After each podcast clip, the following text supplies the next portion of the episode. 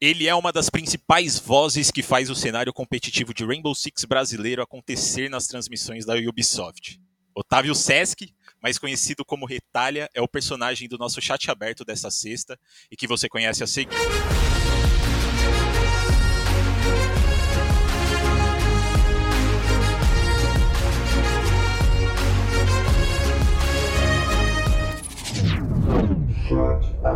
Começando o nosso chat aberto aí, eu espero não ter errado o seu nome, Retalho. Eu acertei?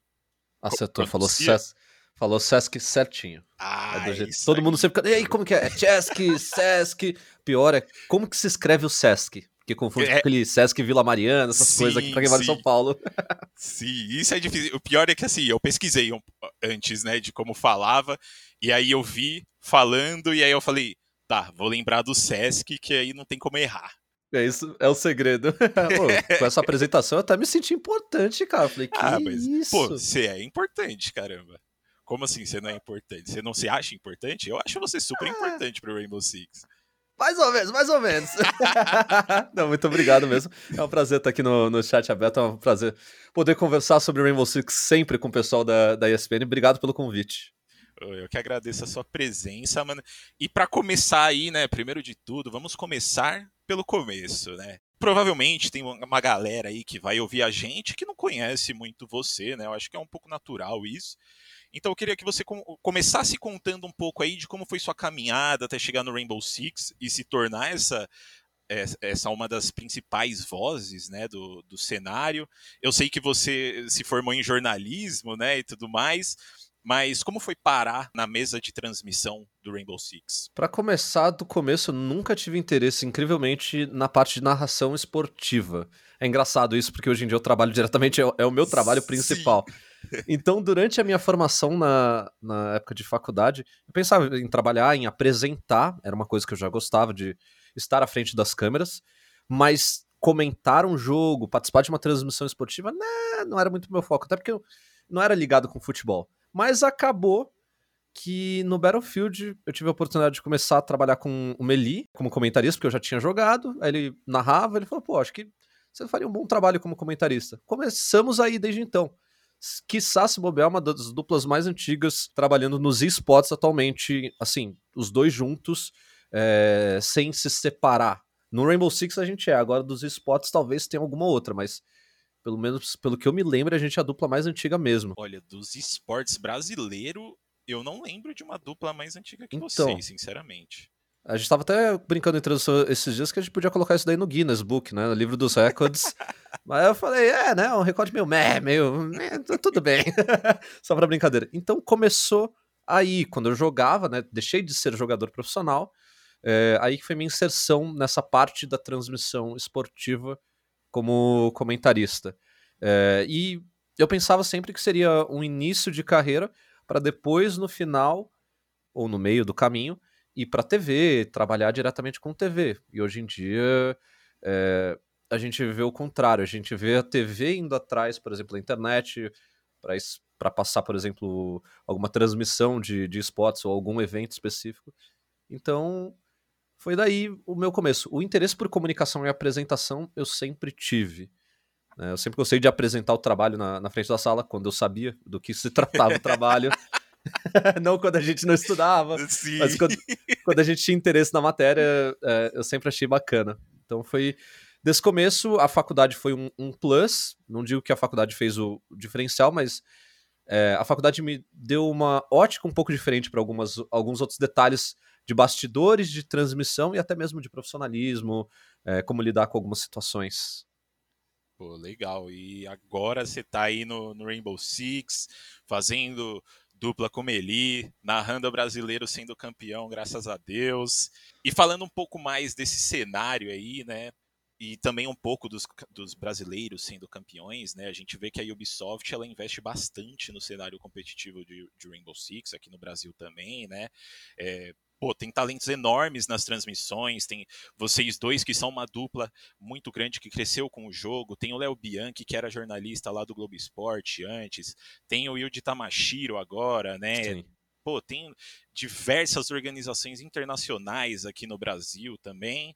E, enfim, né, o, o Rainbow Six hoje é o jogo que é o esporte brasileiro que mais manda bem lá fora.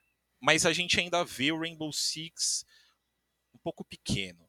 Né? Eu, eu, eu, eu, sinto isso, eu sinto que o Rainbow Six ele não recebe a, a atenção que ele realmente merece. Por que, que você acha que esse cenário ainda está demorando para crescer? Você acha que esse ano aqui, por exemplo, é um ano de caminhar a passos, a passos lentos, a, a começar a estruturar e tudo mais, para ir daqui para frente a gente começar a ver um crescimento maior? Então, é, para quem não me conhece, está assistindo pela primeira vez, eu trabalho com Rainbow Six desde o comecinho.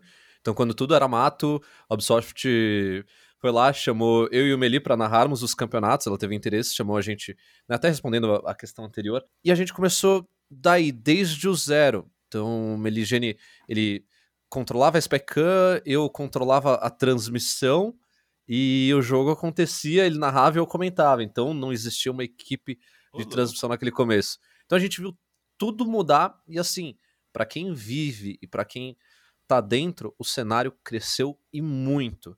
Eu acho que algumas coisas é, tornaram a nossa perspectiva e a nossa vivência atual é, não tão boas quanto poderiam ser. Eu acho que uma delas é, claro, a pandemia, né, do uhum. jeito que tudo entrou. Eu tenho certeza que 2020 era para ser o ano do Rainbow Six. Inclusive, o calendário de esportes a nível mundial é, em 2020 mudou e mudou de uma maneira que a gente teria um ranking global feito pela Ubisoft, com pontuações distribuídas globalmente pela Ubi, para classificar para o principal campeonato do ano, que é o Invitational, que acontece no todo fevereiro no Canadá. Veio a pandemia, o Invitational aconteceu em 2020, mas, por exemplo, três majors tiveram que ser cancelados por conta da pandemia. Quatro contando agora o. Não, é, quatro contando agora o de, o de maio desse ano, mas é porque o de maio desse ano, de 2021, ele foi cancelado para dar lugar ao Invitational, porque o Invitational em, em fevereiro não pôde ocorrer, e aí eles adiaram até, até maio. Então acho que assim, a pandemia deu uma boa freada nessa visão com relação ao, aos spots.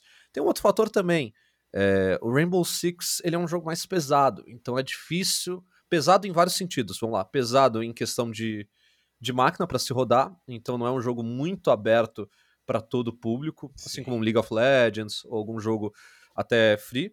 E tem um outro detalhe que a linha e a curva de aprendizagem para a pessoa entender, compreender e jogar o Rainbow Six é muito complexa. O jogo ele é competitivo, eu digo que até quando ele não deveria ser. Até para o público casual, ele acaba sendo competitivo demais. E aí, às vezes, você só queria jogar alguma coisa divertida, matar, morrer, matar, eliminar, morrer, eliminar, morrer. E aí você cai no Rainbow Six. E aí você tem que traçar uma estratégia, parar, pensar. Não é um jogo rápido. E isso torna, eu acho que é, um processo. Isso aumenta o processo de desistência das pessoas, dos players. Então, ah, você foi conhecer o Rainbow Six, joguei duas, três vezes.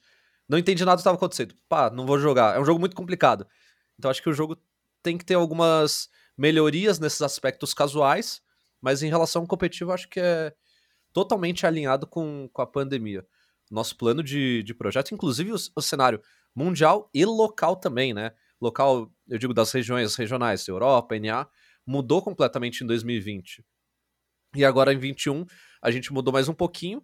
Globalmente está igual, mas regionalmente a NA adaptou para ficar igual à Europa, que já era igual aqui o, o Brasil. E tá bem estruturado com.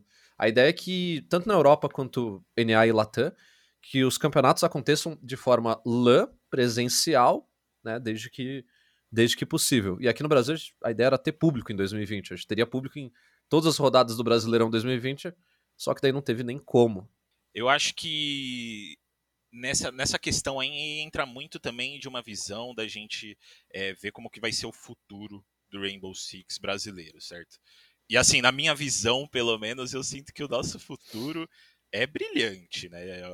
O, o que a gente fez no Six Invitational esse ano não deixa eu mentir.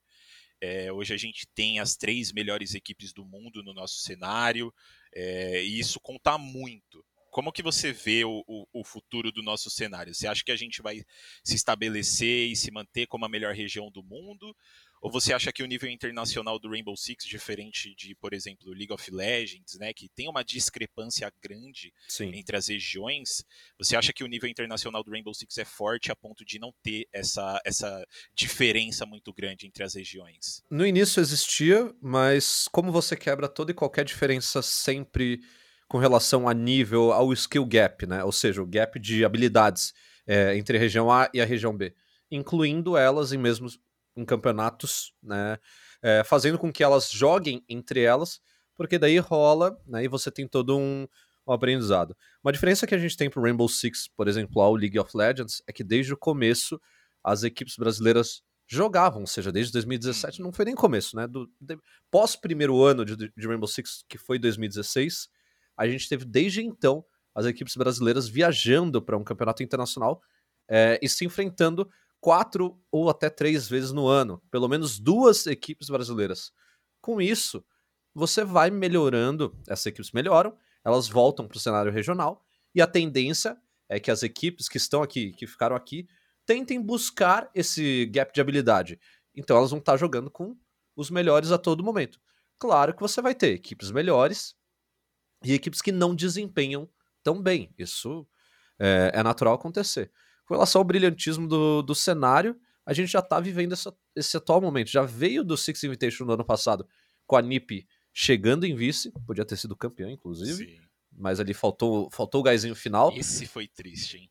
Foi, foi. Foi triste. para quem tava lá, nossa, doeu demais o coração. imagino. Com esse ano, a gente sendo as três melhores equipes sendo brasileiras.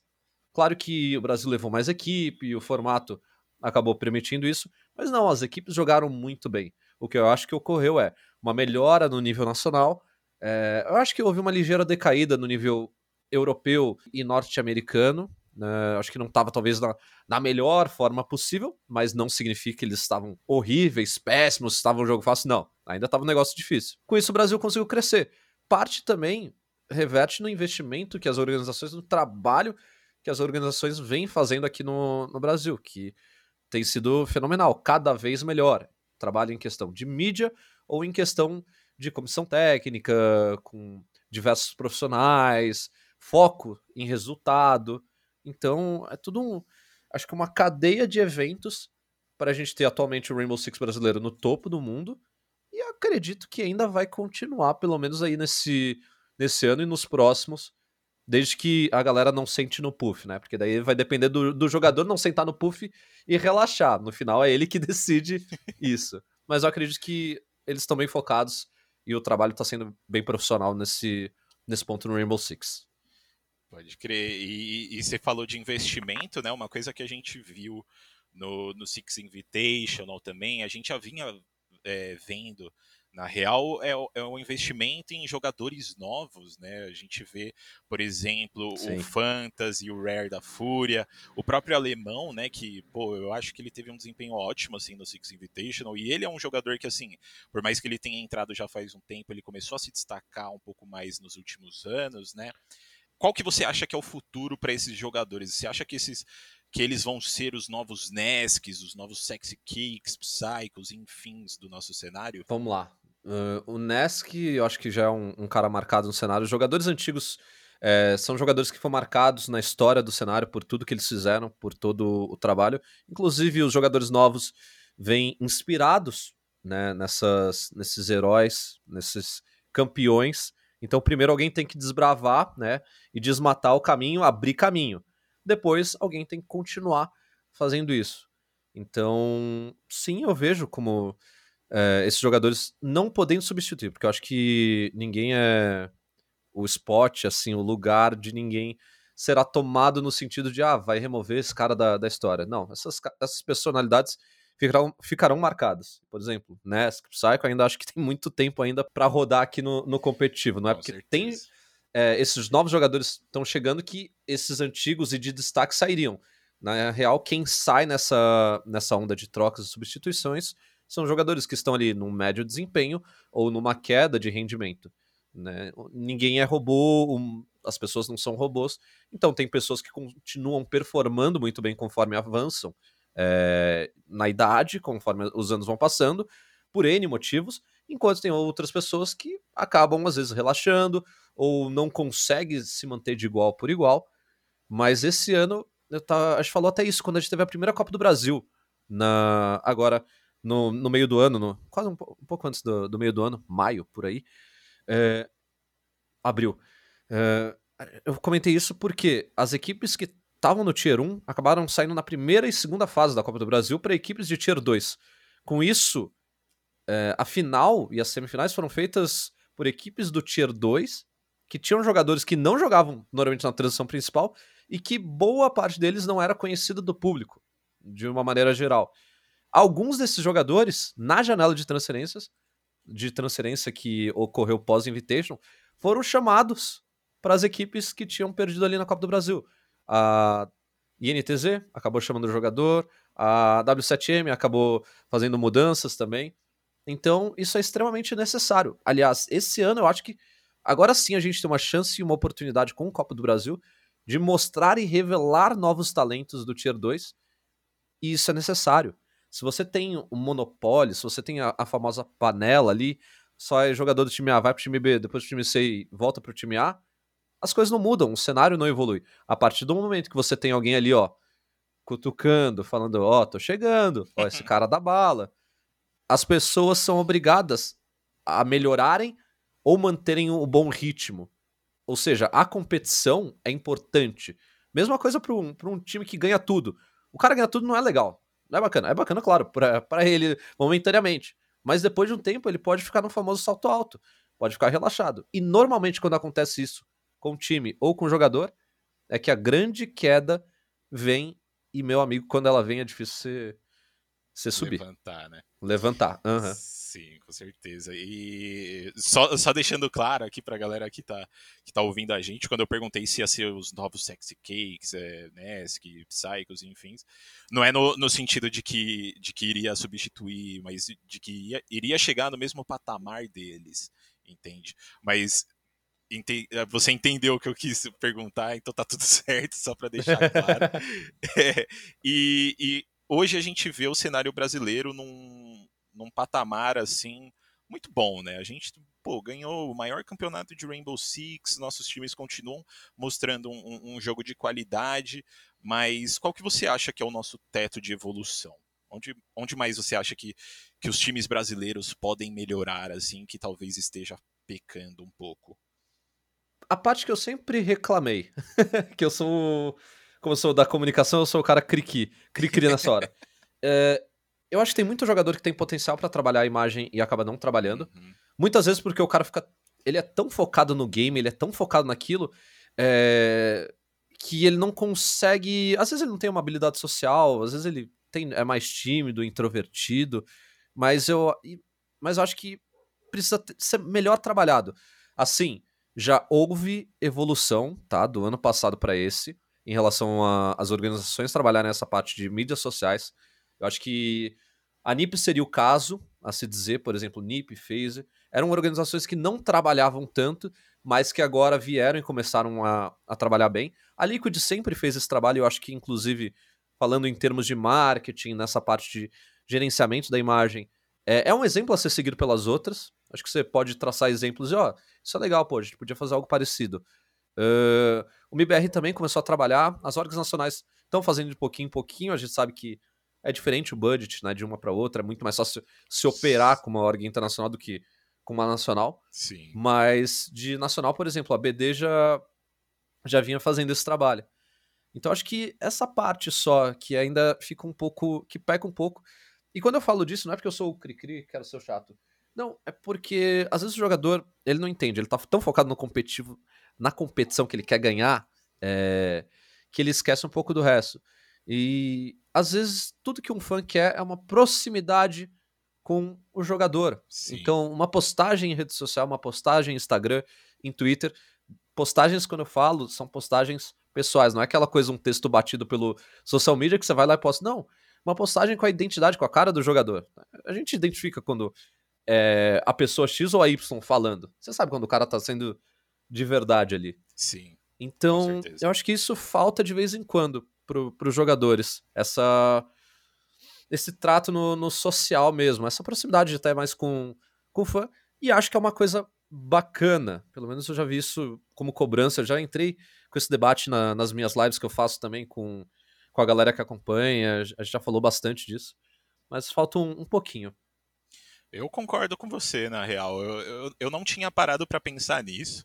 Mas eu acho que eu concordo porque, ao mesmo tempo, a gente também cria personagens, né? É, é bom até pro próprio cenário competitivo, cria algumas rivalidades também, às vezes de farpas no Twitter e tudo mais. Sim. É, falando um pouco dessa de trabalhar a imagem, né? Eu acho que uma pessoa que, que vem fazendo isso muito bem, que é um exemplo de que é, não precisa muito da organização para fazer isso é o alemão, né, no Twitter, porque, pô, ele faz uns tweets que eu, eu choro de rir às vezes, eu, e ele tem cara de ser assim pessoalmente, né, então cria essa, essa conexão, essa intimidade entre torcedor, enfim. O alemão virou um meme já. Sim. É, no, no, no, cenário. Essa é a grande realidade. Tanta besteira que, que ele posta. E assim, são coisas engraçadas, são coisas, meu. No entre aspas, é, são coisas idiotas, mas que a comunidade se identifica e a comunidade é, acha engraçado. Isso é muito bom, porque ele movimenta a mídia dele, e do outro lado vem a parte profissional. Não é um cara que tá movimentando só a mídia. Sim. O alemão é um cara que, profissionalmente falando, é, dá vida, por exemplo, pra Team One, que é a hora que ele representa hoje em dia. É um cara que tem um baita de um diferencial dentro da, da partida. Então, apesar de ser muita mídia, ele também é muita bala. Como eu estava falando de esses dias de pouca bala e pouca mídia, não. Ele é muita mídia é, e muita bala. Se ele estivesse só sendo mídia e não rendendo profissionalmente, aí temos um problema. Sim. Agora, como ele faz ambos e ambos estão funcionando, então que, que continue. Com certeza. E vamos falar um pouquinho aí da Copa Elite Six, né? Para eh, que para quem está ouvindo a gente não sabe, a gente na real está gravando esse podcast na terça, você provavelmente está ouvindo isso na, na sexta, né, que é o, o, dia que a gente solta o chat aberto. E é exatamente hoje, no dia de, da gravação desse podcast, que começou a Copa Elite Six, que é a Libertadores do Rainbow Six. É, o campeonato ele junta as melhores equipes da América Latina e coloca elas para se enfrentar ali. E eu queria muito, muito, muito, muito, Retalha, saber a sua opinião sobre isso, porque teve um dia que eu estava conversando com Guerra é, sobre hum. esse ponto do, da Copa Elite Six, que é sobre o fato do Brasil ter seis equipes no campeonato e uma competição de dez participantes, né? O que, que você acha disso? Uh, tem os dois lados. Eu acho que em questão de tamanho do cenário, profissionalismo é, e o merecimento, eu acho uhum. que as seis vagas são merecidas para o Brasil. O Brasil apresenta, sim, é, um nível maior e superior a, por exemplo, o sul-americano e o mexicano. Por quê? Porque o Brasil está dentro do cenário há seis anos, cinco, seis sim. anos. Já o México tem quatro a cinco anos de cenário e ficou preso na região deles. Mais ou menos o que aconteceu com o LoL brasileiro durante muito. acontece com o LoL brasileiro. Então, eles estão tendo a oportunidade de evoluir desde os dois últimos anos aí.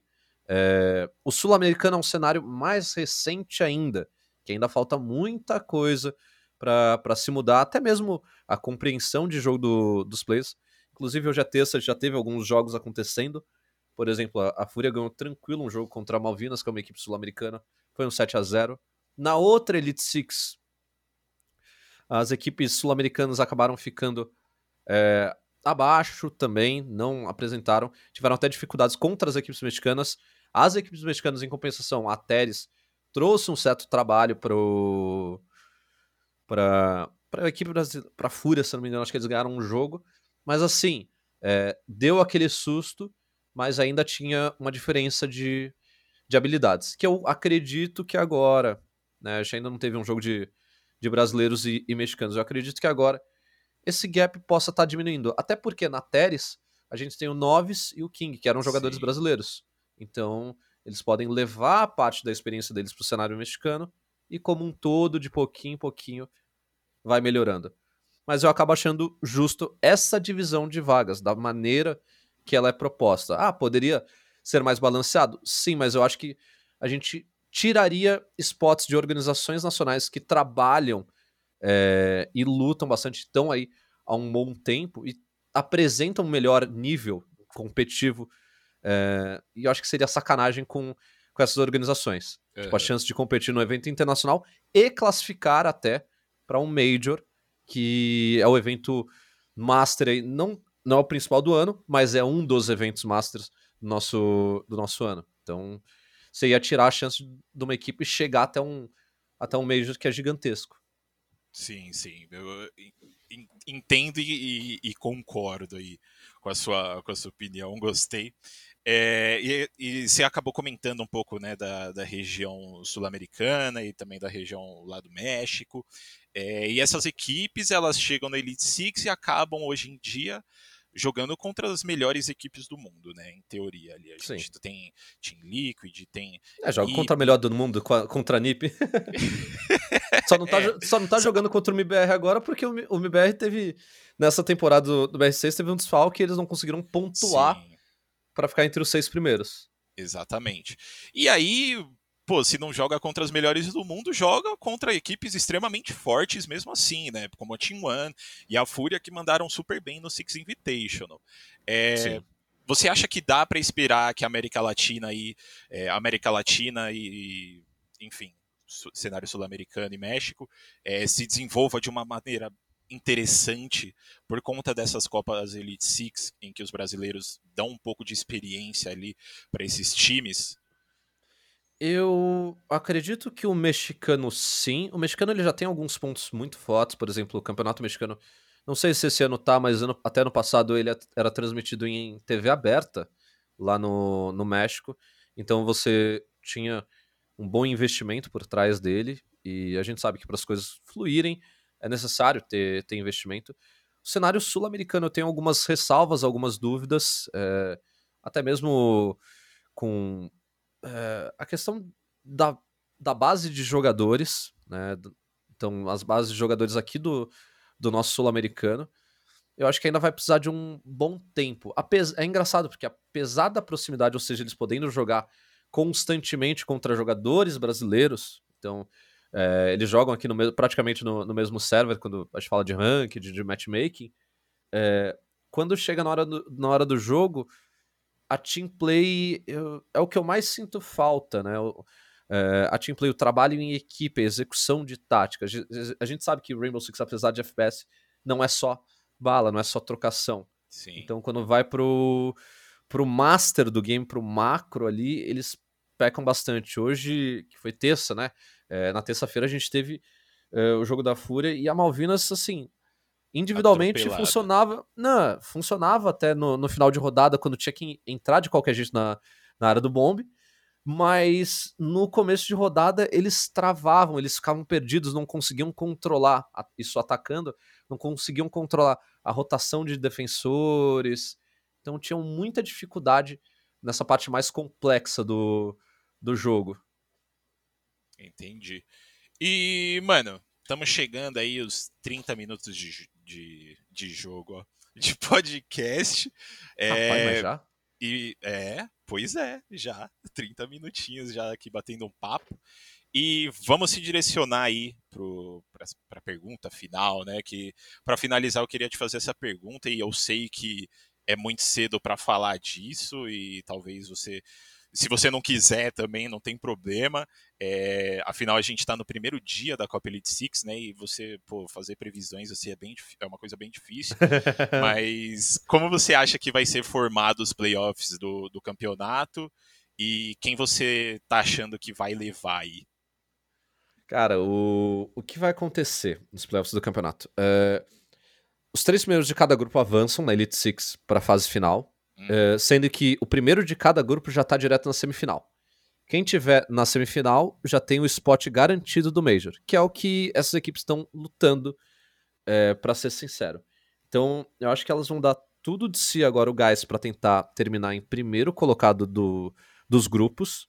Então, terminar como primeiro ali para sair mesmo com o spot do, do Major, porque daí você gasta menos tática, menos jogo até pro para quem tá na Europa e na América do Norte acompanhando assistir. Então, Sim. você se expõe menos para os seus futuros adversários. Não tô falando que você vai querer escolher adversário lá no, no Major, mas vale a pena. É, então, eu vejo muito uma NiP passando com a primeira do grupo A. No grupo B, eu acho que a FaZe consegue passar em primeiro lugar. Acho que a, a FaZe vai por ali. Aí depois, no Mascota, em segundo e terceiro, eu ficaria, sendo sincero, é, Liquid e Fúria na, no grupo A e FaZe BD, eu acho que no, no grupo B. A grande dúvida é a BD. Esse é o primeiro campeonato da BD internacional em três anos. É, e a line foi, foi alterada recentemente para a segunda metade do, do Brasileirão, para a segunda etapa. E então ainda está em adaptação. Pode ter pressão psicológica por ser realmente, como eu falei, o primeiro campeonato em três anos. Tem a questão do tempo de line também. Então a gente sabe que demoram alguns meses normalmente para uma line se adequar, ter um map pool ali para se trabalhar, mas é uma boa line, é um, é um bom lineup, né? É um bom time de, de jogadores. Então é só, só é minha dúvida do, do grupo B. Mas eu ficaria assim, com. Eu acho que as seis brasileiras avançando para os playoffs. E aí, para passar para o Invitational. Invitational, perdão. Para o Major. Uh, Nip Phase seriam as primeiras, né? Já estariam na semifinal. E aí depois eu acho que Liquid. É que tem que ver depois como vai terminar o confronto. É, tem esse detalhe também. Mas depois, eu acho que Liquid Team One. Tem que ver como que vai ser o confronto entre grupos depois. Uhum. Se é. Normalmente é segundo contra terceiro do grupo A com, com o grupo B. Mas é acho que é. É isso mesmo. É isso mesmo. Então, então seria um confronto de, bom, Liquid terminando em segundo, uh, a T1 terminaria em segundo, elas não se enfrentariam. É, acho que daria para ser isso. Liquid e, e, e Team One completando os Brigando quatro. Pro, pro... É difícil, é difícil fazer previsão. Eu, eu particularmente não gosto. Uhum. Rainbow Six tem muito imprevisto que pode acontecer dentro de um jogo. Sim. Tem muita variável, desde o time até mesmo dentro do próprio mapa mesmo. Então é, é, um, é um dos jogos mais difíceis de fazer previsão de resultado, por mais que você tenha um favorito. Desculpa por te colocar nessa, Imagina, nessa situação relaxa. desconfortável aí, mas, pô, queria finalizar aqui, mano, te agradecendo novamente pelo papo aí, sempre, mano, prazer bater, bater um papo com você. Brigadão, Retalha. Eu que agradeço o convite de novo. Obrigado, ESPN. Obrigado, pessoal do, do, do chat aberto aí. Obrigado também, Gerard. Valeu pelo convite. No que vocês precisarem, podem contar comigo, podem contar com o pessoal lá do Rainbow Six. Você falou da questão de talentos dentro do, dos jogos, mas também eu tenho que é, enaltecer, além dos talentos que você falou da, da nossa equipe, o Léo Bianchi, o, o Yudi, que veio complementar, mas também, cara, o Alesudo, que entrou como nosso narrador, é, é fora de série, Com não certeza. tem como. Ele é, ele é tática- mesmo. Não, não, é fora de série aquele moleque. Moleque, ele é mais velho que eu. É, o Intact Catum também, o Intactão, que já era jogador. Vic também, que veio trabalhando com o Cap, melhoraram e cresceram muito aqui, Perfeitos. tanto a Vic quanto o Cap. Então a gente tá com uma equipe de transmissão, eu acho que muito completa Sim. é, agora pra esse ano. Com certeza. Aliás, eu, se eu não me engano, até falei no chat aberto que eu conversei com o Yudi que é- essa mesa de transmissão do, do Rainbow é, é muito talentosa, muito talentosa. Tem muito nome extremamente bom, né? E também queria deixar o, o- eu não falei, né, na, na hora que eu agradeci, mas queria deixar o espaço aberto aí, Retalha, para você mandar um recado para a galera que te acompanha, que que acompanha seu trampo, que tá assistindo o Copa Elite Six, enfim. É, para quem quiser acompanhar mais o meu trabalho lá no, no R6 ou em live e tudo mais, faço live na Twitch, que é twitch.tv barra retalha. Nas redes sociais você me encontra, encontra pelo Twitter ou o Instagram como o retalha. né, não já tinham usado o retalha, eu tive que colocar o o, o artigo antes. É, é o retalha, mas também se achar num- numa rede, você vai achar o Linktree ali depois para todas as outras. Faço live de, de R6 e de simuladores também, piloto avião no, nos simuladores de vez em quando para dar uma, um relax do- dos FPS da, da vida. Mas também para conversar de tudo, desde a vida, desde os crush, até falar de, de esporte e, Rainbow Six. É isso aí. Então, galera que está escutando o chat aberto aí, espero que vocês tenham gostado do nosso papo de hoje. E quero falar para vocês também ficarem de olho aí na, nas semifinais e grande final do- da Copa Elite Six. Com certeza vai ter muito jogaço. Então, fiquem de olho aí, tá rolando, se eu não me engano, é da, da uma da tarde, né, o Retalha, que começa? Isso, a transmissão tá começando a partir da, da uma da tarde, e aí se estende ao longo do dia. Uh, o chat vai sair que horas? Que horas que a gente tá falando aqui? Ah, não sei, assim, mas vai sair na sexta, o, o, horário aí a gente já não sabe. Mas eu acredito que, que assim, talvez no meio da tarde ali, eu acho que já vai estar tá rolando alguns joguinhos, né? Então é isso, as, as quartas e as semis acontecem a partir da uma da tarde também nesse sabadão e nesse. E, bom, domingão é a grande final, né? No Sim. domingão também é a grande final. Então, a partir e da uma da tarde, pode ter começa certeza. Começa às 7 horas, né? A final? Isso, no domingo é 7 horas da final. A partir da uma da tarde você tem Rainbow Six no R6 Spots BR lá na Twitch ou no YouTube também. É isso, então. Brigadão novamente, Retalha. Quem tá ouvindo a gente, espero que vocês tenham gostado novamente falando isso. Mas é isso aí. Vejo vocês na próxima. Tchau, tchau.